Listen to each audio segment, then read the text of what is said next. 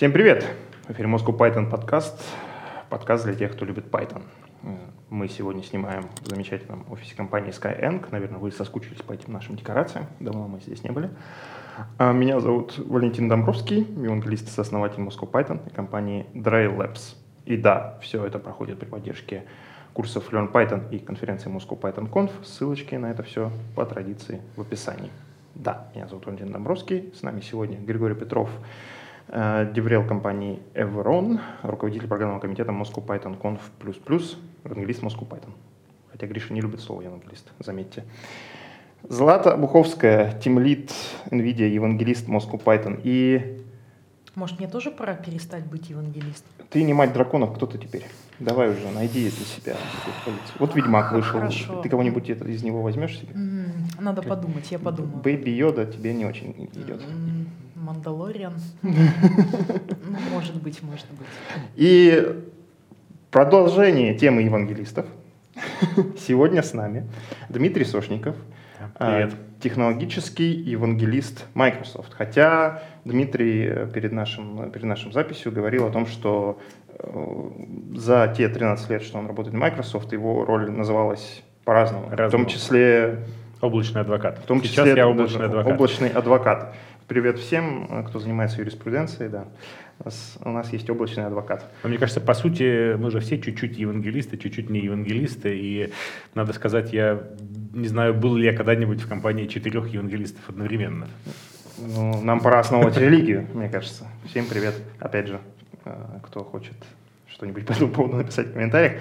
Дмитрий, докладчик конференции Moscow Python Conf, которая состоится 27 марта. А его доклад называется «Обработка данных в функциональном стиле с MPyP». Об этом мы поговорим немножко позже, чуть-чуть. Но для начала мы коснемся такой, я думаю, занимательной всех тем, как Microsoft, который совсем не микро, а даже мега. Пора уже переименовать компанию Megasoft. Да. Как вообще работает в Microsoft, Дмитрий? Как там дела с питоном? Вот что нас интересует. Э, ну, как там работает, честно говоря, мне не то чтобы совсем не с чем сравнивать, но я уже давно забыл, как оно бывает не в Microsoft. И поэтому мне кажется, что как бы все более-менее нормально. Но я запомнил, что когда я пришел на работу в Microsoft, мне мой начальник сказал, что вот когда ты придешь к нам на работу, для тебя это будет большим изменением в жизни, чем если бы ты переехал за рубеж. Вот, потому что работа в большой компании, она, конечно, имеет какие-то свои плюсы. Да. А извини, немножко перебью, а до этого у тебя... До этого у меня, как бы я был преподавателем, я работал с американской компанией удаленно, вот. Это было по-своему интересно. Вообще в маленьких компаниях, конечно, тоже интересно работать. Но 13 лет назад ты сделал шаг и шагнул да. в большую корпорацию. Да. Microsoft мне просто предложил стать евангелистом. Мне всегда нравилось, с одной стороны, как бы рассказывать что-то людям в доступном виде, да, поэтому там я преподавал.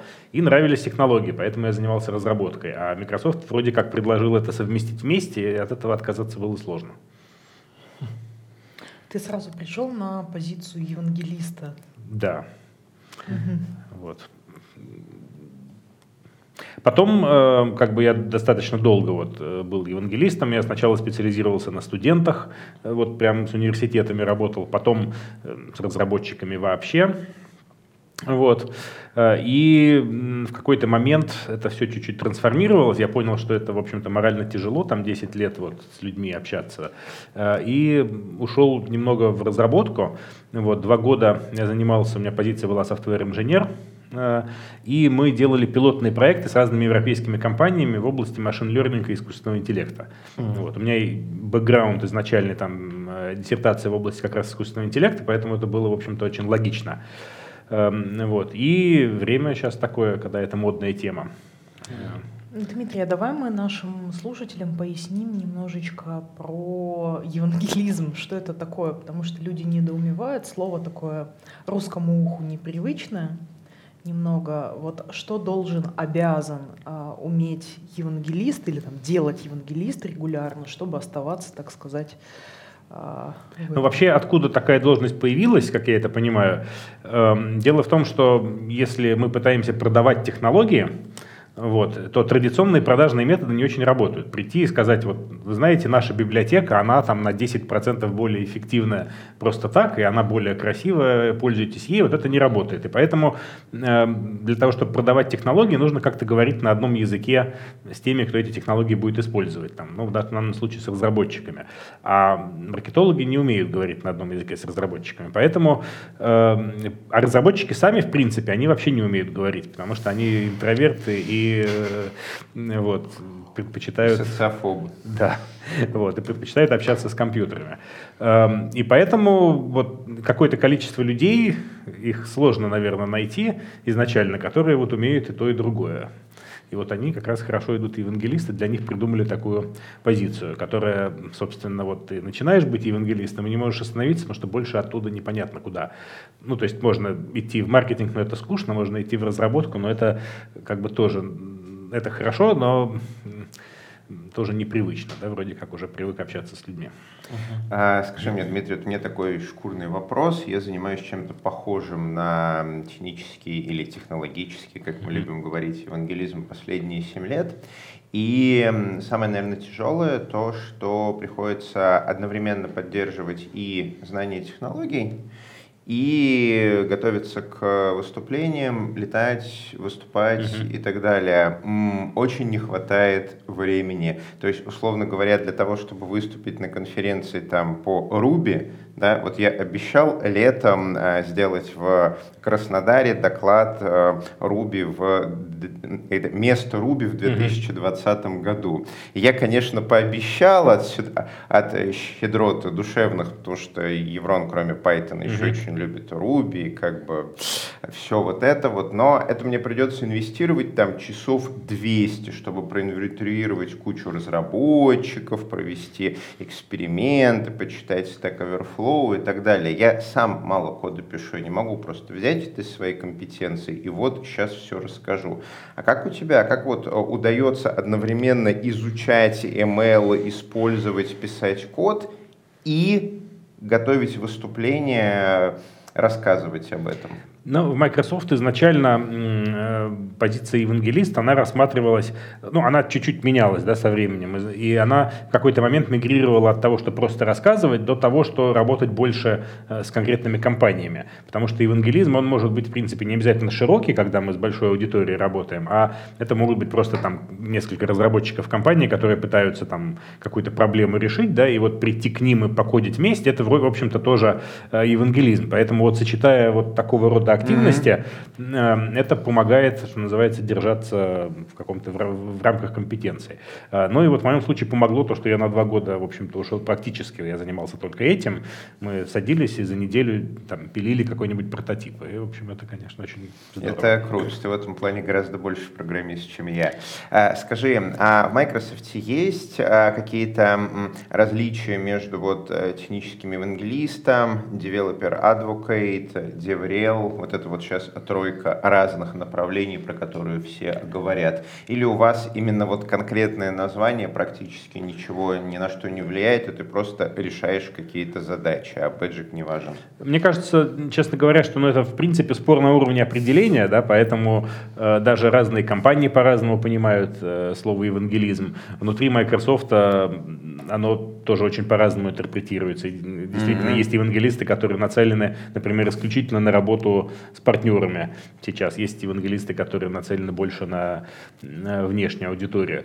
Эм, у нас внутри, э, как бы сейчас я называюсь developer advocate, это чуть-чуть другая там команда внутри, другие люди. Вот. Эм, разница видится так, что если в евангелисте самая главная как бы, задача евангелиста это увлечь там, и э, принести благую вещь, что вы можете там хорошо разрабатывать с помощью наших технологий. Вот принес весть, а дальше там пускай люди с ней как-то разбираются. Живут, живут да. с этим тебе. Э, вот. А адвокат, он должен, наоборот, защищать разработчиков. И получается, что э, здесь на, на, не то, что на первый план, но важную роль играет э, коммуникация с нашими внутренними командами разработки. То есть, условно, вот в Microsoft кто-то решил, что нужно вот так вот сделать машин learning, да, а разработчики от этого страдают. Поэтому вот кто-то должен это увидеть, прийти и сказать, что типа на, надо не так, надо А, делать да. по-другому, разработчики. Да, а речь об адвокате, который защищает разработчиков, грубо говоря, внутри или... который защищает снаружи? разработчиков снаружи, Снаружи. от, От- плохих разработчиков От внутри. разработчиков внутри. Такой... Ну, а, посредник. У меня, да, у меня приходит в голову аналогия с общественным советом, а, который по правам человека, по который, по идее, у нас должен заниматься этим. Да, немножко, Ну, немножко кстати, вернули эту тему, но фактически... Говоря так- об общественных советах, действительно, многие программные продукты, они переносятся именно на, такой, э, на такие рельсы. Да? То есть тот же самый .NET, например, в Microsoft, э, он выделен в отдельный .NET Foundation, и, по сути дела, решение о судьбах там, э, .NET и соответствующих языков принимается публично. Ну, Ну да, примерно Вот. об этом мы говорили в одном из наших прошлых выпусков тоже, про open source в таком формате, который из одной из компаний перенесся вот в такую общественную организацию. Мне вот интересно, евангелист такая вроде бы уже не молодая профессия, но кажется, она в себя выбирает, выбирает элементы там, более старых профессий, типа архитектора. Профессии уже 2000 лет почти, практически. Извините. Да, это хорошая шутка. Ам, Профессия архитектора. Такого не systems архитект, а больше, наверное, enterprise архитект. Вот с твоей точки зрения, насколько евангелист и вот этот enterprise архитект, они связаны в таких больших компаниях? как Но мне кажется, архитектора должно быть больше архитекторского опыта, что называется. Вот, э, у меня такого опыта немного, но то есть как бы я не всегда готов нести ответственность за те идеи, которые могу предлагать людям. Просто потому, что э, опыта именно поддержки и, и- вот такой длительной работы с, э, с сложными системами, да, у евангелиста, как правило, нет, потому что, ну, не приходится, да, там мы не сидим с одной и той же задачей долго, там не, не видим, что происходит. То есть, когда евангелист видит, что э, от внедрения какой-нибудь там технологии, подхода разработчики страдают, он это видит просто за счет общения с разработчиками, а не потому, что он вот проанализировал, там, померил и пришел к выводу, что... Ну, ли- чтобы приобрести личный опыт э, работы со сложными системами, все-таки нужно вот с ними изо дня в день работать. Эм, поэтому, мне кажется, ну, так же, как евангелист и разработчик, да, все-таки разработчик, он э, чуть-чуть глубже погружается в процессы разработки, чем евангелист, да, и архитект глубже погружается в э, проблемы, которые там у сложных систем возникают. Вот, а евангелист э, погружается больше в проблемы, которые возникают у людей при работе там, с технологиями. Наверное, как-то так. Мне вот на самом деле интересно, с твоей точки зрения, а что в Microsoft изменилось или там в отношениях Microsoft со внешним миром изменилось за 10 лет? Это все-таки большой срок. За У 13. меня, За, ну, за Мне- 13, но... да, мне приходит да. в голову имя Сатья Наделла. Я думаю, это Да, это на, на самом деле изменения. было, было такое самое большое, наверное, э, изменение, которое произошло. Вот. Если говорить внутри, там, да, ну, стало незазорным прийти с макбуком на работу.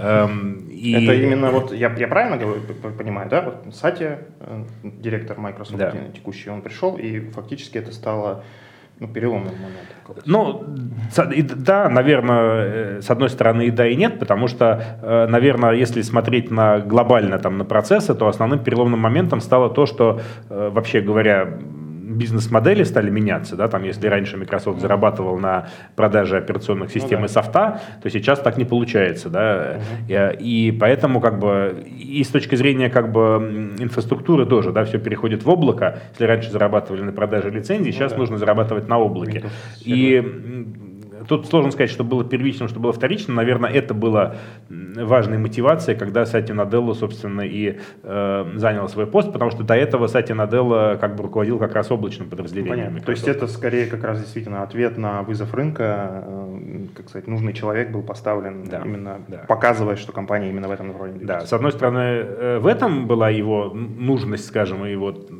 почему именно он был поставлен. С другой стороны, как бы это человек, который пришел все-таки тоже из разработки, а, ну, изначально там у него очень такой вот именно бэкграунд, э, и поэтому культура стала чуть-чуть, э, скажем так, возвращаться, наверное, к тому, что было раньше, когда, ну, Ну, когда больше стартовали ценилось, да. разработчики, да. Да, в свое время. Вот. Это что касается да, внутренней культуры. Ну и, соответственно, поскольку облако, оно же такое вот в нем отсутствует жесткая привязка к платформе, да, там, соответственно, э, для нас важно стало поддерживать тоже там весь спектр технологий разработки, э, и поэтому собственно, все больше и больше, там и внутри Microsoft там разные операционные системы, разные э, платформы, и внешние, посмотреть, если на продукты, да, там тоже они очень разнообразны.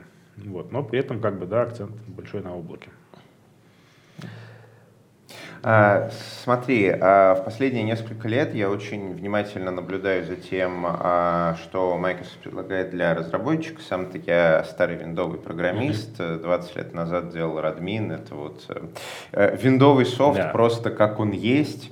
И а, сейчас я вижу, а, во-первых, идет огромная поддержка м, тех э, языков, э, сред, фреймворков, которые раньше были на Linux и на Mac, да, идет э, адаптация. Я постоянно вижу в блоге Microsoft статьи, как замечательно пользоваться Python на винде, как замечательно пользоваться Ruby на винде, VSL. Ты за Windows Subsystem for Linux следишь? Не очень активно, но да.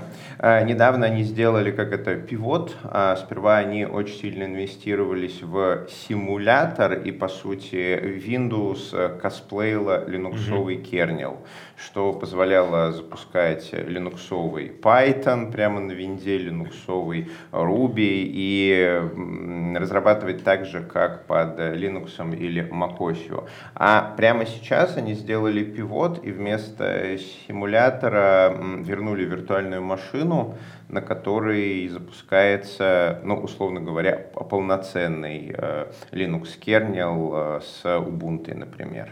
Вот. Э, что ты думаешь по этому решению? Вот зачем нужно было делать такие огромные инвестиции в симулятор, чтобы потом от него отказаться? Ну, я думаю, что очень сложно, не сложно говорить за архитекторов, да, там видно Subsystem for Linux.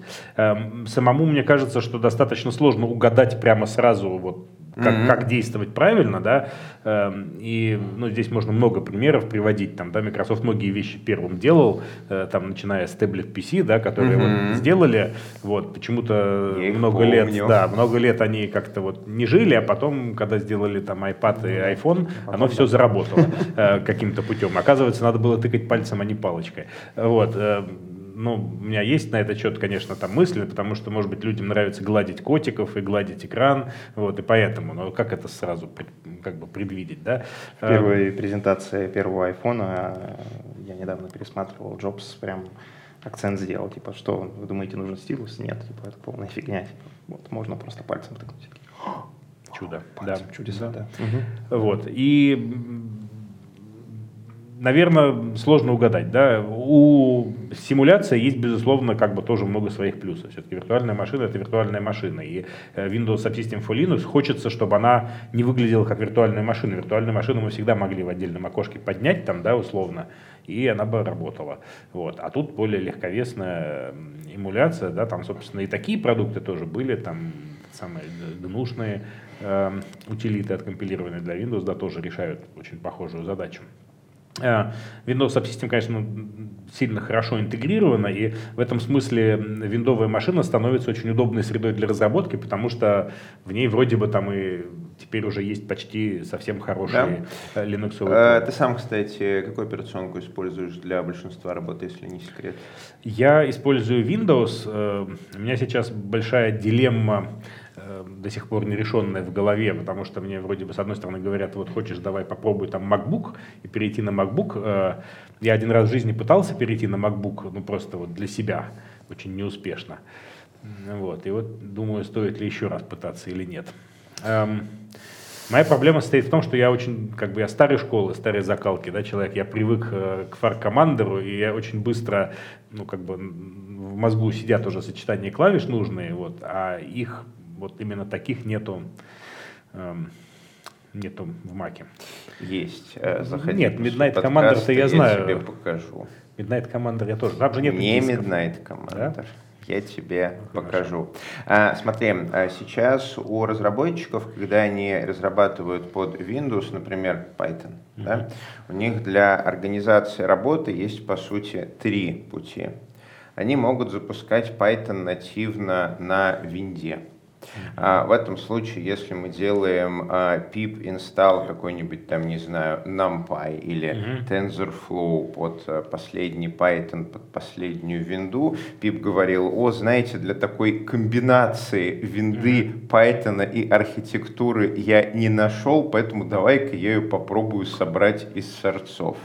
Mm-hmm. Через полчаса позора pip делает вывод, что установленных Visual Studio тулзов ему ему явно не хватает и собрать он не может.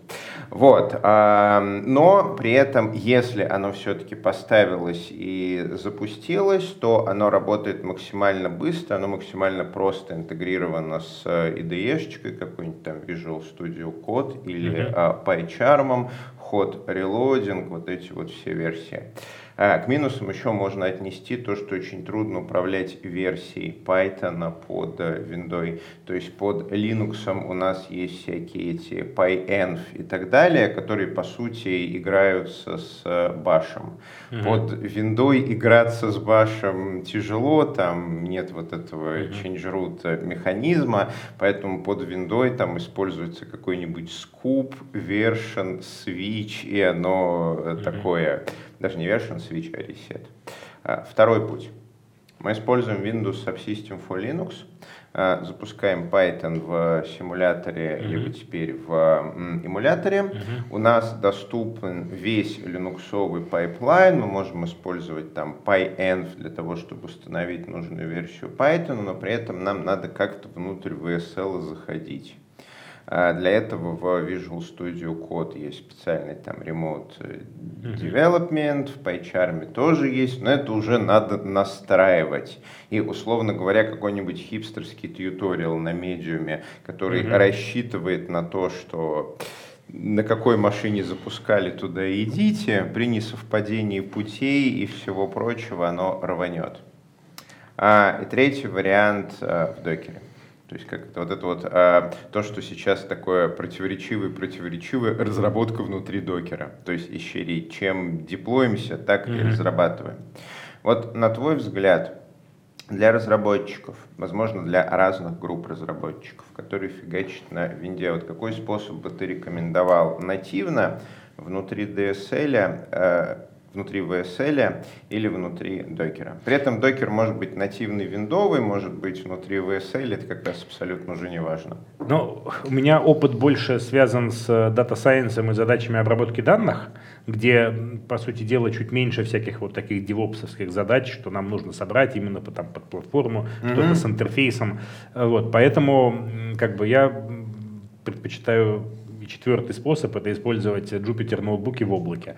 Вот. Jupyter ноутбуки в облаке, они прекрасны тем, что там есть некое стабильное для всех одинаковое окружение библиотек, да, и если он работает как бы там, у меня, то он будет работать у других людей точно так же. Uh-huh. И э, как бы всем, там, кто вот мне, например, там периодически люди спрашивают, ой, у меня ужасная ошибка, там pip install что-то не то инсталирует. Вот, я говорю, вот, пожалуйста, делай ноутбук в облаке и мне присылай ссылку. Вот тогда я готов разбираться. Потому что, ну, все понятно, да, и версии контролируются. Эм, с точки зрения разработки именно для разработчика, мне кажется, что тенденции общие, они идут в сторону использования виртуальных машин для разработки.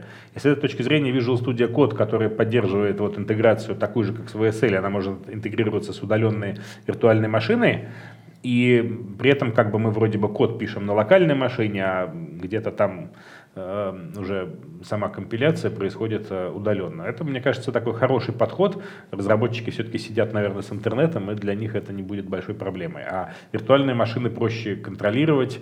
Вот, если возникают проблемы с какими-то конфликтами, там убил, восстановил заново, это вроде бы разумный подход. Э, для себя я там использую, наверное, смесь, как бы больше всего я использую локальный как бы питон, из мини-конды, вот, и он у меня локально на винде, в общем-то, э, в общем-то, как-то работает. Конда на винде хороша, я да. тоже глубоко одобряю. Но это отдельная история, которую рекомендовать живым людям не готов. Там есть своя специфика. Господа, мне вот видится тут некоторый парадокс. С одной стороны, Microsoft про облако по большей части, но как бы облако — это разные операционные системы, в том числе не Microsoft. И, соответственно, есть ли какие-то движения внутри Microsoft, Разные. чтобы Windows... Там есть что-то, кроме Linux в облаке? Ну, нет. Ты ну, сейчас меня удивила. Ну, ну, не знаю, Linux тоже бывает разный. Есть адепты разных сект Linux. но- Да ладно тебе. Ядро одно. А, да, но ты предпочитаешь CentOS или Debian? Пакетный менеджер и shell, и GUI. Ладно. Ладно, ну не, не суть. Да. Не суть, да. Вопрос в том, Ну, если что, за CentOS. Есть ли какие-то движения к тому, чтобы привести а, Windows а, к тому, чтобы она поддерживала все то, что умеют Linux. То есть а, разную виртуализацию, контейнеризацию в стиле Linux и так далее. Вот что ты Мне кажется? Windows практически уже пытается все поддерживать, что Мгм. поддерживает Linux. Ну, то есть, во-первых, говорить о том, что в облаке нету Windows, это не- тоже не совсем так, потому что он есть. Это вот Вот. И я- Да, да, Вот. расскажи про это, это очень Нету. интересно. На расскажи, самом деле. расскажи. Да, Да. похоливарим. Вот, но я вот какое-то время очень долго работал, например, на виртуальной машине GPU-шной, виндовой, потому что мне так казалось проще, когда просто вот типа ремонт десктоп э, виртуальную машину и там кодишь. Но это ты на ней работал. Это не сервер. Нет, ну понятно, что это э, не физический сервер, вот, но это же виртуальная машина Так-то, с виндой. э, знаешь, и Mac в облаке есть. Они, правда, используют э, физические Mac Да, Mini да, с да. удаленным доступом, но таки да, ты можешь зайти вот на облачный Mac. У меня такой есть аккаунт, в смысле, чтобы заходить. Ну Вот. Нет, если мы говорим про инфраструктуру, на которой там все крутится, да, естественно, там имеет смысл ее сильно унифицировать, да. Если говорить про те там виртуальные машины, которые крутятся в облаке, они, естественно, очень разнообразные. Вот. И понимая, что если люди хотят в облаке там, поднимать виртуальные машины, им нужны соответствующие инструменты, делать это из командной строки, делать это легковесно, да, вот. Естественно, Windows движется в эту сторону, что появляются варианты Windows сервера, которые компактные, которые только с командной строкой, вот, и, в общем-то, с этой точки зрения Windows туда движется. У Windows есть, на мой взгляд, э, как бы существенные преимущества с точки зрения администрирования, это Active Directory, вот вся вот эта вот система, которая позволяет выстраивать чуть-чуть более гибким образом эм, там доступы, именование людей в большой организации, да, когда это делается распределенно. Вот. Но, естественно, за счет того, что Windows изначально был более тяжеловесный. Да? Сейчас как бы все движется, как-то Windows уменьшается, Linux увеличивается. И... Ну, просто вот, например, у нас такая специфика, что у нас тоже довольно много, у нас в NVIDIA, Мгм. довольно много винды, просто есть целый класс приложений, которые Мгм. работают только под винду, это игры. Мгм. А, вот, и, соответственно, было бы очень здорово, если бы можно было твое а, какое-то приложение запустить а, в каком-то облаке на Linux точно так же, как у себя на локальной рабочей станции на винде. И единственное, что сейчас это позволяет, это какая-то контейнеризация. Но вот Мгм. докер под Windows, он пока что так себе не очень. Соответственно, вот вопрос, а, улучшится ли это в ближайшее время, или, может быть, в Microsoft есть какой-то совершенно а, перпендикулярный взгляд, как это должно быть. Э, Ну, я думаю, что перпендикулярный взгляд как бы был, потому что технологий похожих, как бы, ну, бы- был э, ряд технологий, которые вроде как претендовал на это, но вроде бы как бы сейчас все понимают, что докер, наверное, торжествует, и поэтому имеет смысл смотреть в эту сторону. Эм, Докер для Windows, он же был изначально вообще в очень печальном состоянии, и он становится лучше и лучше постоянно. Поэтому, как бы, безусловно, в каком-то виде вот, э, э, он будет улучшаться. Эм, Вот как-то так. Последняя версия докера под виндой, ну, мне в целом нравится. Да, она использует Hyper-V и виртуальную машину, ну, в целом, да, надо же где-то линуксовый кернел держать. Вот. А в остальном она работает достаточно быстро, из командной строки, и из той же VSL можно. Вот. И проблем, прямо так, что проблем-проблем, я с ним никаких не видел. Да. А ты пробовала докер под виндой? Я пробовала докер под виндой. совсем чуть-чуть. Меня не завелся Postgres в докере под виндой. Видимо, это было во времена VirtualBox, очень давно. Они с тех пор перешли на Hyper-V, и оно стабилизировалось. А, кстати, э, к вопросу о стабилизации. Ты же у нас выступаешь.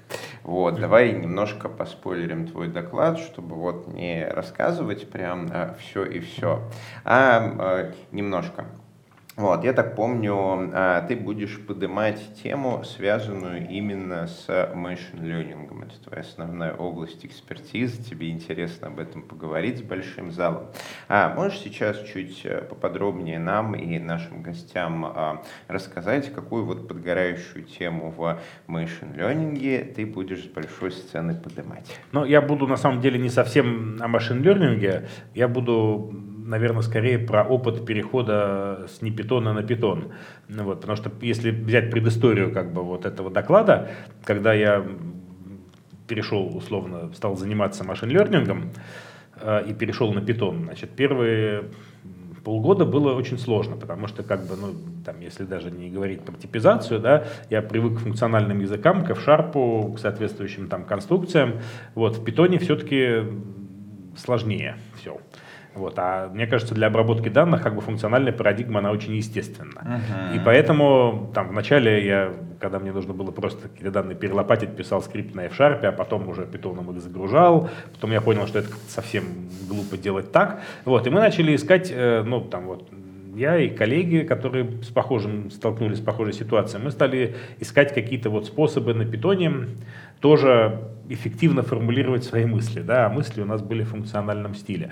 Э, и э, нам очень не хватало там условно пайплайнов, которые есть в F-Sharp. Э, и Значит, мы потом нашли библиотеку, которая что-то похожее реализует, но думая дальше в этом направлении, мы поняли, что хорошо бы вот как-то все-таки сделать, чтобы было еще лучше. Uh-huh. И мы решили, как бы, ну не то, что решили, мы начали в каком-то стиле писать, а потом поняли, что из этого можно сделать библиотеку, которая позволит э, в функциональном стиле формулировать задачи обработки данных. И вот как бы про нее, про эту библиотеку я буду рассказывать.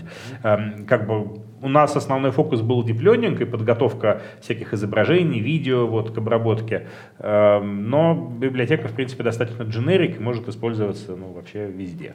Это вот. то, что очень много кто делает. Но вот, кстати, если говорить про пайплайны, вот, по моему какому-то вот видению этого вопроса, наверное, в самом Python в виде библиотек как-то пайплайны э, не особо делали. Э, Злата, поправь меня, если я сейчас чего-нибудь ляпну. Э, потому что Kafka с Airflow, вот, есть, соответственно, манная Kafka, есть Kafka, есть Kafka с Airflow. И они именно в качестве рантайма обеспечивали и очередь, и пайплайн, и граф этого пайплайна. То есть вместо того, чтобы писать как это на Python, ты писал пайтоновские экторы и воркеры для либо Kafka, либо Airflow, и дальше они брали на себя всю задачу по перетаскиванию данных по этому графу и, собственно говоря, выгуливанию этого Но графа. Мы просто здесь чуть-чуть про разные пайплайны говорим, мне кажется, потому что э, пайплайны, которые как бы покрываются вот этой нашей библиотекой, и это пайплайны на уровне языка, это способность просто выстраивать функциональные вызовы подряд, начиная mm-hmm. с каких-то данных. Типа мы вот берем источник данных, дальше что-то применяем функцию, применяем функцию, применяем функцию. Вот это вот пайплайн оператор в F-Sharp. Mm-hmm. И как бы я говоря слово пайплайн оператор, имею в виду вот это. То есть что-то очень легковесное на уровне языка. И такие же задачи возникают, если мы хотим там, взять и обучить нейросеть не с какими-то сложными данными, которые, как в случае с Кавкой, поступают откуда-то там в реальном времени, и нам нужно их оркестрировать, а просто вот там, на наборе картинок из директории. Вот. И если мы хотим построить какое-то машинное обучение, у нас возникает задача там, взять эти данные, выделить какие-то фичи и подать это на вход нейросети. Эм, И вот эту задачу как раз решает наша библиотека, чтобы это все писать не в стиле, как это сейчас, например, в Keras делается, там image data генератор, который там отдельный класс, и в этом классе там есть какие-то фичи. Если мы хотим сделать свою какую-то обработку, мы должны делать саб-класс и все переписывать. А в функциональном стиле, когда мы говорим, вот данные, применить к ним эту, эту, эту функцию, собрать такие-то фичи в единый как бы поток, и дальше это все пихнуть в нейросети. Вот. э, И вот, собственно, идея была в этом. А, У меня вопрос про производительность. А а вы это все делаете поверх голого питона или там внутри есть какие-то библиотеки там на Да, C++? у нас все очень просто, поверх голову питона и Мгм. очень непроизводительно. Это беда. Ну, в смысле, что в нашем случае это не то, что прям очень сильно большая беда, потому что э, но мы думаем, что, что с этим в идеале хорошо бы что-то делать, да. Не, ну просто если там классный функциональный интерфейс, то это первый шаг к тому, чтобы сделать библиотеку, которая там заменит Keras. Может быть. Ну, она в нашем случае она как бы для нас заменила часть Кероса. То есть мы в Керосе не Мгм. пользуемся генераторами, мы используем вот наши эти самые пайпланы для подготовки данных. Ам, При этом, ну как бы не то, чтобы это было очень большим ботлнеком вот, производительность, потому что все равно эм, как бы основное это время занимает обучение, которое на GPU Мгм. происходит, и все равно картинки, которые мы считываем, они нумпаем обрабатываются, это все пролелится, и поэтому вот этот оверхед, который возникает из-за питоновского нашего кода, он, конечно, не, не, не настолько прям вот совсем критичен. Вот. Но он возникает, то есть мы видим, что там ядра не очень равномерно грузятся, потому что там питоновский код, он не пролелится сам по себе. Вот. Но как есть. Я только что придумал звучное название для доклада, как мы в Microsoft отказались от Keras. Да, сейчас перепишем. Звучит. Меняем, меняем. не уверен, что звучит. наш, наш пиар это одобрит, но Ну ты поспрашивай, поспрашивай. Пиару же нужно что? Охват, вот эта вот вся история. А с таким заголовочком, знаешь, какой охват? Не, мы не, не то чтобы отказались от Керос, мы все-таки используем именно Керос, э, но, Кликбейт. вот. Но мы отказались от image дата генератора, поэтому если мы сделаем, как Microsoft отказались от Keras, это будет желтая пресса, да? Это Да. будет- Желтая конференция. люблю. что Нам нужно, да. Наша желтая Вот. конференция. Да. Э, Ну что ж, э, по-моему, это было прекрасно. Спасибо большое, Дмитрий, за то, что посетил нас сегодня и посетишь нас также на конференции 27 марта, где мы как раз поподробнее поговорим про вашу библиотеку. А Спасибо всем, кто нас слушал и смотрел. С вами был Moscow Python подкаст. Записываем мы все в замечательном офисе компании Skyeng. Большое спасибо за площадку. Все это проходит при поддержке конференции э, Moscow Python Conf и курсов Learn Python. Я сказал это в обратном порядке. Ничего себе. Ссылочки в описании. Ждем всех вас 27 марта на докладе Дмитрия и других прекрасных докладчиков. Ну и главное, хотим со всеми вами пообщаться. А, С вами сегодня были а, Григорий Петров, э, деврел компании Evron, евангелист Moscow Python, руководитель программного комитета Moscow Python Conf, Злата Обуховская, тимлит NVIDIA, евангелист Moscow Python. Меня зовут Валентин Домбровский, сооснователь TriLabs Moscow Python. А, И наш сегодняшний гость Дмитрий Сошников. Э, Как мы выяснили, наверное, правильно это говорить, developer advocate, да? Да, А, да. Адвокат Облачный разработчиков компании Microsoft. И если у вас есть какие-то вопросы по продуктам Microsoft, есть какие-то пожелания к Microsoft, так сказать, пишите, пожалуйста, в комментариях. а Мы попросим Дмитрия на них обратить Да. внимание и, может быть, на какие-то ответить.